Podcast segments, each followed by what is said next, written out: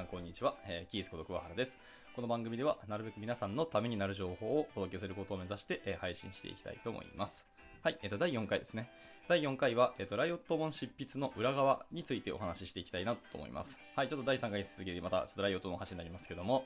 えっ、と、今回ですね、その、初の技術書執筆を私はと、まあ、経験しまして、まあ、その執筆を通した、えーとまあ、経験と感じたこと、まあ、苦労したこととか、また新たに知ったことなどをちょっとま共有できればなと思っております。はい。また今後ですね、あの、技術執筆、まあ、商業誌の方を、えーしていく方も多分出てくると思いらっしゃると思いますし、あの、まあ、そういうことを目指している方にも、なんか参考になればなっていうふうに今日は思いまして、まあ、お話しさせていただければなと思っております。はい。えっ、とですね、まあ、ついに出版です。えっ、と、6月19、明日ですね。明日、あの、書店です。実際書店で、えっ、と、私の本が、えーと販売になります。えっ、と、アマゾンの方では6月23日からですね。はい。まあ、すでにもう予約購入が多分注文はできるんですけども、実際に、えっ、と、アマゾンでの販売は6月23日からというふうになっております。でちなみに書籍のやつ奥付けですね。一番後ろのところには、えっ、と、7月1日初初版となっておりますので、はい。まあ、日付的にはちょっとまあ、あれしますけども、一応明日から出版という、えっと、販売になりますので、もし興味ある方は、えっと、書店に足をお運びいただければなと思っております。はい、まあ多くの人のお手元に届いて、まあ誰かの参考になればなっていうふうなことを本気で思って書いておりますので、まあそういうことが達成できれば、えーまあ、妙利に尽きるなって感じでございます。はい。えっ、とですね。では入りますけど、えっと、企画書を最初、まあ、提出しました。はい。まあ、最初はですね、実はあの、ツイッターで、えっ、と、港川愛さんって方が、えっ、と、あのー、Git の本、漫画ですね。漫画のほ書いていらっしゃる方なんですけど、まあ多分有名な若葉ちゃんのシリーズですね。書かれた港川さんが、えっ、と、ツイッターで、えっ、と、つぶやいていたんですけども、あの、誰か、技術者で、えっと、執筆してみたいなっていう方いませんか？みたいなところで、別にその、技術書執筆とかそもそも本を書くってすごい大変なことというか、そんな能力ない人じゃないとダメなんじゃないの？みたいなことについて、そんなことないし、ハードルは低いですよと。逆にこの出版社の人たちも、あの、えっと、技術書の執筆者っていうところをやっぱりなかなか探すのが大変で、本当に少しでもいいですし、なんか書いてみたいなっていう方いらっしゃいましたら、お気軽にお声掛けくださいっていう風にツイートしていたので、まあそこで、まあ、ちょっと迷ったんですけど、まあチャンスだと思って僕はちょっと手を挙げて、まあ、ご連絡させていただきまして、まあ、そのつなげていただいたんですね。はい。で、そこで、えまあ、あれですね、まあ、C&R 研究所っていう出版社ですけども、の方が、わざわざです新潟県ですね、から、こちらに来ていただき、東京まで来ていただきまして、その企画書を、えー、提出して、まあ、その授業をしていただきまして、で、そのプロジェクトからスタートしたという感じになりますね。はい。実はですね、プロジェクトスタートしてから、実に足掛け2年の月が経っておりまして、あの、まあ、これ大きな理由が2つあります。まあ、1つはですね、あの、まあ、80%これなんですけど、私が、えっと、執筆そのものを結構ぐだぐだやってしまったっていうのが本当に大きな理由でして、まあ、誠に申し訳ないなと思っております。はい。えぶっちゃけですけども、あの、今年の4月ですね、が一番この執筆に対して、あの、すごい時間を使いましてですね、もう睡眠時間もガンガン削って、まあ、本業の仕事もあったので、まあ、その仕事終わった後、まあ、深夜3時、または4時ぐらいまで、ガーッと書いて、なんか倒れるように寝て、また朝8時ぐらいに起きて、また仕事をしてみたいなことを繰り返してました。はい。まあ、で、ぶっちゃけこの4月に、あの、書籍の実は8割ぐらいはもう書き上げてしまったんですけど、逆に言うと、1ヶ月で書けるんだったらもっと早く書けよって話にはなるんですけどね。はい。もう本当におっしゃる通りで何も言えないと思います。でも本当なんですかね、こんなぐだぐだやってしまったので、こう担当者の方には、もう大変にご迷惑をおかけしてしまったなと思いますし、まあ、メールでも散々謝ったんですけど、まあ、謝っても謝りきれなくてですね、もうちょっともう、あの、担当者の方にはちょっと足を向けて寝れないなって思ってしまっている、思います。はい。で、えっ、と、大きな理由、もう一つ、二つ目ですね。二つ目はですね、えっ、と、ルーティング用のライブラリである、ちょっとライオットルートっていうライブラリがあるんですけど、まあ、こちらのバージョン4の対応を持っていたっていうのが大きな理由になります。はい。で、今回書いた書籍っていうのは、その SPA を作ることを目的とした書籍になりまして、あの、そのためにはルーティング機能っていうのがほぼ必須なんですよね。で、そのルーティング機能を司るライブラリ、ライオットルートっていうライブラリがまだずっとバージョン4に対応していなくいなくてですね、まあ、それを正直待っていたっていうのも、あの、理由の一つになります。はい。でもこれがですね、今年になってやっと対応されまして、はい。で、じゃあそろそろ書き始めるかみたいなのがあって、まあ4月になったっていうのが本当に正直な理由にはありますけども、まあ一応でもそれまででも、えっ、と、SPA に入る前までで、全然、そのライオットのそもそもの、えー基本的な機能とか、まあ説明っていくらでも書けるはずだったので、まあ本当に具だったのが、まあ正直な理由です。で、ちなみにですけど、なぜか知らんけど、えっ、と、ライオットルートのバージョンが今バージョン5でですね、ライオットの本体はまだバージョン4なので、なぜか本体のメジャーバージョンを、えー追い抜かすっていう状況が起きていて、なんだこれってちょっと思っていますけど、まあまあ、あのよくわからんけど、そういう状況ですって感じですね。はい。ということで、じゃあ本題に入っていきたいと思いますが、えっと、ライオットの、えっとですね、じゃあ、本題のその、まず迷ったこととか困ったことですね。はい。ライオットの本を書くってなった時に、いや、本当に困ったことっていっぱいあるんですけど、一番大きなことっていうのは、そもそもですね、ライオットのバージョン、何で書くかっていうところですね。はい。まあ、そこで、一番最初にその出版社のな、あの、担当者の方と、ちょっと、まあ、議論になりまして、別にあの喧嘩したとかじゃなくて、単純な相談になったんですけど、はい。まあ、私的にはやっぱりその、結構もうバグも枯れてきていて、安定しているなっていう風に思っているバージョン3で本を書きたかったですね。まあ、2年前ですので、バージョン3で本を書きたかったなっていうのはありますけども、あの、出版社の方からすると、あの、やっぱり書籍っていうのはアップデートそもそもほぼほぼできないと思った方が正しくて、まあ一応その造反したりとか、えっと、改訂版書くことも別になくはないですけど、基本的にリリース書っていうのはそんなに爆発的に売れることはまあまあないので、できればそう長く読まれてほしいし、そんな、えっと、改変することないようなもので書いてほしいということで、できればバージョン4で書いてほしいというのが、あの、オーダーだったんですね。まあ、それは確かに言い分よくわかるし、まあ、今後はまあ、メジャーバージョン4が出たら、そっちが主流になるだろうなっていうのもありまして、一応、バージョン4で書くことを今回決意したって感じですね。はい。で、次にですね、まあ、バージョン4で書くのは結構なんですけど、次何を書くか、その本の内容ですね。なんでこういうことを言うかというと、そのライオットっていうのはものすごい超、あの、軽量な UI ライブラリーですけど、フレームワークですらないんですよ。なので、持っている機能とか、えー、と API も本当に最小限なんですよね。まあ、最小限とはいえでも全然パワフルなライブラリーでもありまして、がっつりちゃんとアプリケーションを作れるものではあるんですけど、まあでもやっぱり軽量だし機能も少ない分、ちょっと正直に言うと、あのー、なんですか、もうすぐにでもドキュメント見たりとかしながら書き始めることができる。まあアプリケーション開発ができてしまうんですよ。はい。でそういうライブラリですので、ぶっちゃけるとそれって公式サイトとか、そのリファレンスを見てしまえば良くないですかっていう、あのー、疑問が出ると思います。で、まあ、これに回答は、はい、おっしゃる通りですっていうお話で、なので悩んだんですよ。書籍書くレベルのものじゃなくないですかって自分でも正直に思いながら、あの、声を上げたんですよね。はい。なので、本当に何書こうかなっていうの悩み悩みました、こればっかりは。はい。もう本当に本体の機能の説明とか、あの、まあ、紹介だけさ書いてしまう。サクッと書いてしまって、本当終わってしまうじゃないかと。でめちゃめちゃ頑張って引き伸ばしたところで、多分第3章までで終わってしまって、それはもうなんかリファレンスにちょっと毛が生えた程度の発展しかないなというふうに思っていたんですよね。はい。まあ実際そのライオット本体の話だけをやれば本当に3章で終わってしまうようなもんなので、これどうしたものかなと思ったんですけど、まあえっと、実際にはですね、えー、どうしたかっていうと、あの、まあ、具体的にですね、実際にいくつかのアプリケーションをやっぱり作ってみるのがいいなと思っていて、やっぱり、あの、まあ、このウェブ業界とか、まあ、IT、プログラミングの世界ってそうなんですけど、何かやっぱ物を作るのが一番の学びになるんですよね。ですので、まあ、もちろん説明するのもそうですけど、実践的なアプリを、まあ、いくつか作ってみようかなっていうところで、あの、書いてきました。まあ、よくある、土定番であるあの、ToDo アプリからスタートして、あと、GIFI API っていうのがあります。あのー GFI、GFI っていうのがちょっと自分はよくわかってないんですけど、の API がありまして、まだ無料で公開されています。まあ、あの会員登録が必要ですけど。その API を利用したその画像検索のアプリですね。はい、自負画像の検索アプリと、あとはその管理画面風 SPA っていうものですね。を、まあ、第6章で書いております。まあ、それを作りながら、そのライオットの使い方とか、まあ、ウェブアプリケーションの開発、SPA の開発ってこうやってやるんだよ、みたいな、まあ、一例を皆さんにご紹介できればなと思っておりました。まあ、書いた次第ですね。はい。で、あとはですね、あとその周辺ツールですね、もう結構紹介しました。かなりたくさん、えー、紹介したつもりです。まあもちろんあの、今回の、書籍の対象というか、ペルソナは、あの、ウェブアプリの初心者の方ですね。まあ、とりあえず HTML と CSS と JS を勉強して、じゃ次にフレームワーク何か使ってみたいなと。まあ、一回使ったことあるけど、もうちょっとなんか簡単なものとか、楽、サクッと作れるもの欲しいなとか、あとはそのデザイナーさんの方ですね。あの、まあ、がっつり開発したことないけど、まあ、jQuery でやるのは辛いので、まあ、なんか別のもう一個簡単なライブラリを使って、なんかウェブアプリケーションを作ってみたいなっていうような方っていうのを、まあ、ペルソナとして今回は書籍執筆しております。ですので、まあ、もちろん、えーと、ウェブアプリケーションの作り方みたいな説明も軽く話はしておりますけども、やっぱりその周辺ですよね。周辺ライブラリとかツールを使ったら、えーと、これだけリッチなものになるよとか、こうやったら簡単に作れるやつとか、まあ、いろんな便利なライブラリもたくさんあるので、まあ、その中のいくつかを、まあ、できる限り、えーと、盛り込んで、えー、執筆した感じですね。はい。ですので、まあ、なかなか知識が得られるものっていうのは、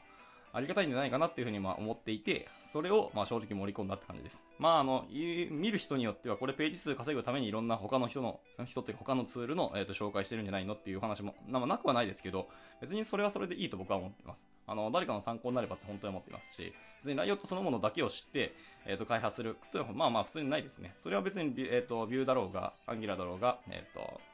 え React だろうが、それ変わらないですね。どんなライブラリとフレームワークも、やっぱりその他のサードパーティーのものに、ま依存することはほぼほぼ確実ですので、はい。まあ、そういうことも踏まえて、えっ、と、いろんなものを紹介していったって感じになりますね。はい。ではまあ、そう、偉,、まあ、偉そうに言ってますけど、ぶっちゃけるとそうでもしないと本気でページ数稼げないっても、まあ、本気であの気持ちとしてはあります。はい。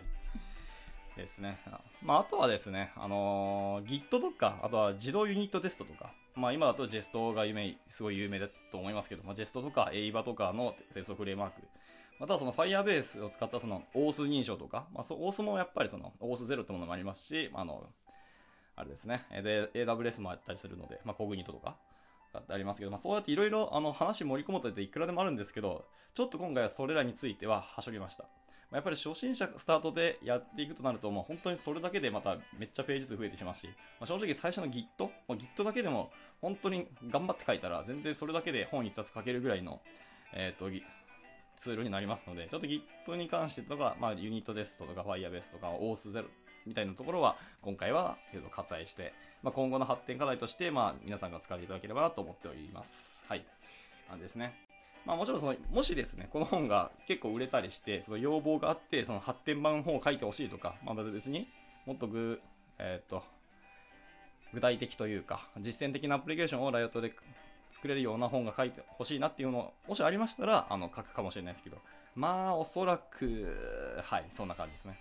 まあでも一応そんなことをいろいろ考えまして、おかげさまですね、300ページをオーバーするような、ちょっと逆に分厚くなってしまったんですけど、まあ本が出来上がりましたので、割とボリューミーな本ですけども、まあその分、あの、しっかり学べるものもいっぱいあるし、知れるものいっぱいあるんだろうなというふうに思っておりますので、まああのー、もうすでに Riot 使ったことある方とか、もバリバリ Vue とか React で開発されている方に関しては、もしかしたら参考にならないかもしれないですけど、まあ今からだよって方にはだいぶ参考になると思いますので、まあ楽しみにしていただければなと思っております。はい。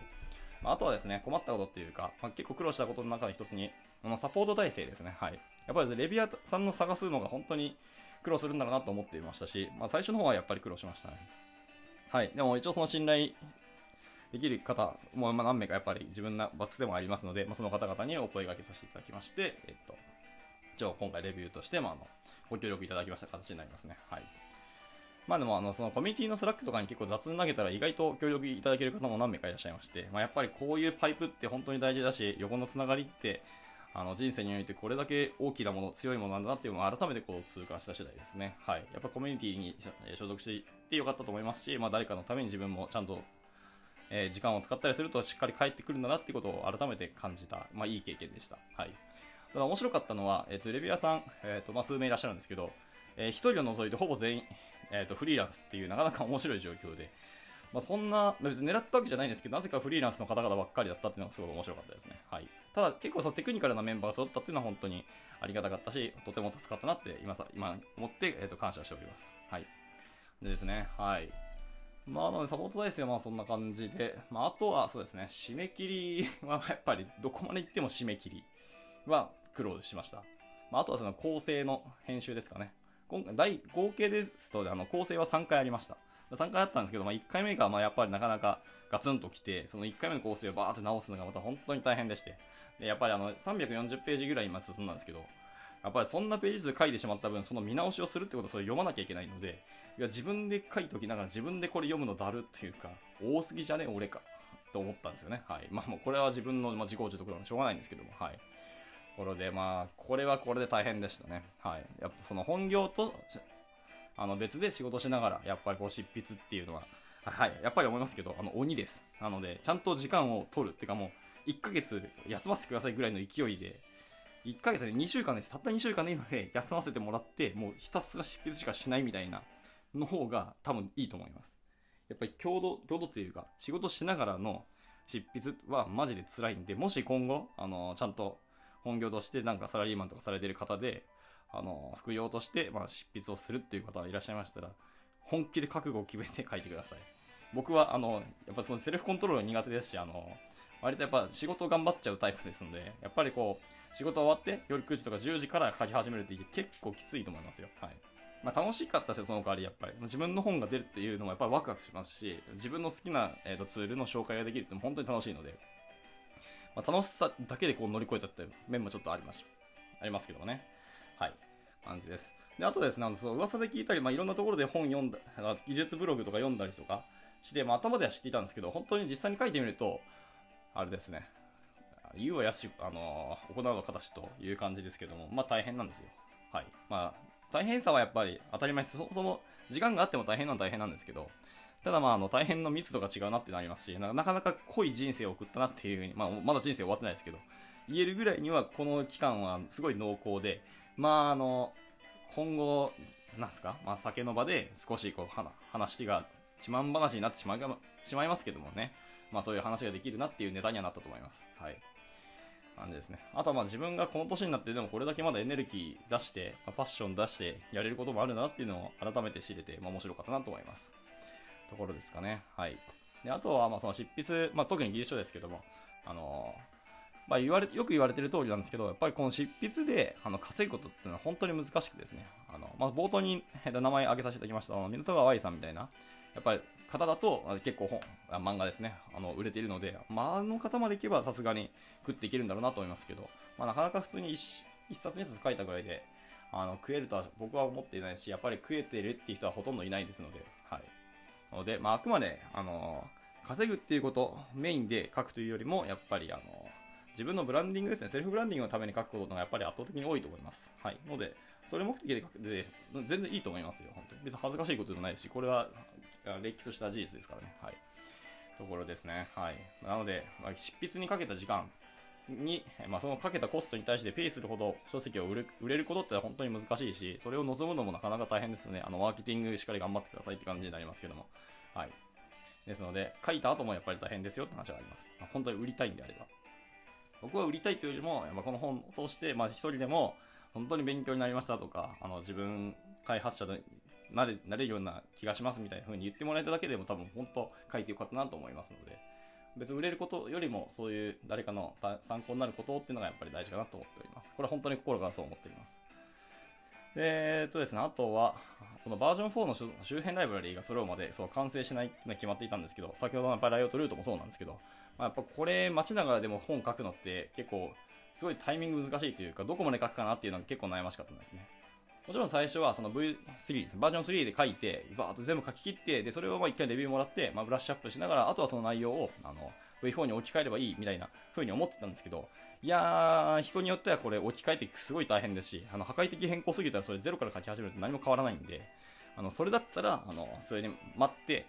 えっ、と、そのバージョン4の、まあ、シンタックスとかの方を先にキャッチアップして、あの、作るアプリケーションの方に頭を使う方がいいんですよ、みたいなことを、まあ、アドバイスいただいたこともあって、まあ、これはこれ確かにそうだなと思った、思ったんですけど、ただ僕はでも、今更だけど、ちゃんとやっぱり、v、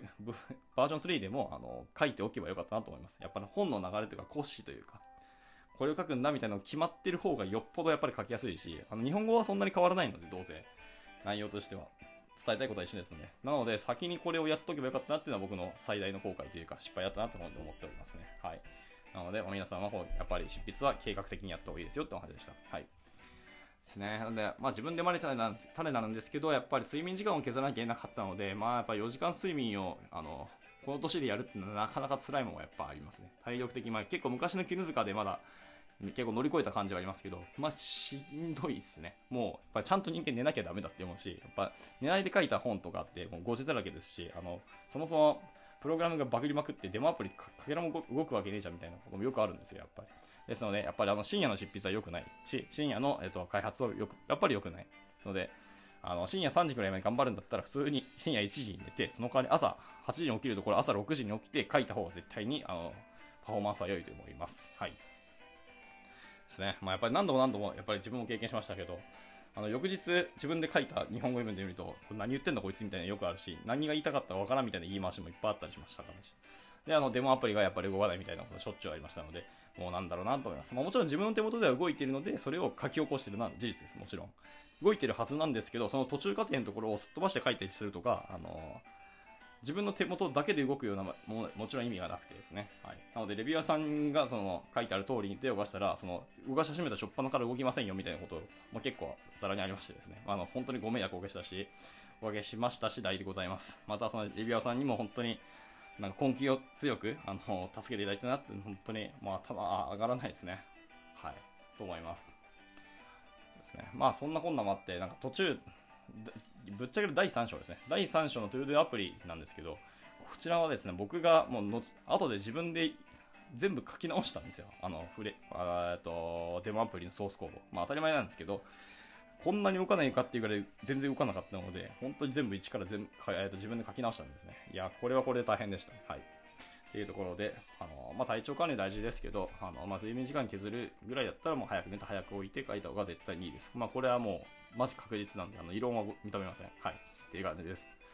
まあ、なんかいろいろ喋りましたし、なんか、あーっと、なんか、まくしってるように喋ったんですけど、まあ、こんなところですかね。なんかまだまだ本当はあるような気がしますけど、なんか今バーっと思いつきながら今喋ったんですが、まあ、思い出せるものは以上になりますかね。はい。もちろん、えっと、技術技術書執筆について、まあ、改めて、改めてですね、あの、ノートとか、まあ、もしくは、あの、エンジニアブログの方に、まあ、書き起こすと思いますので、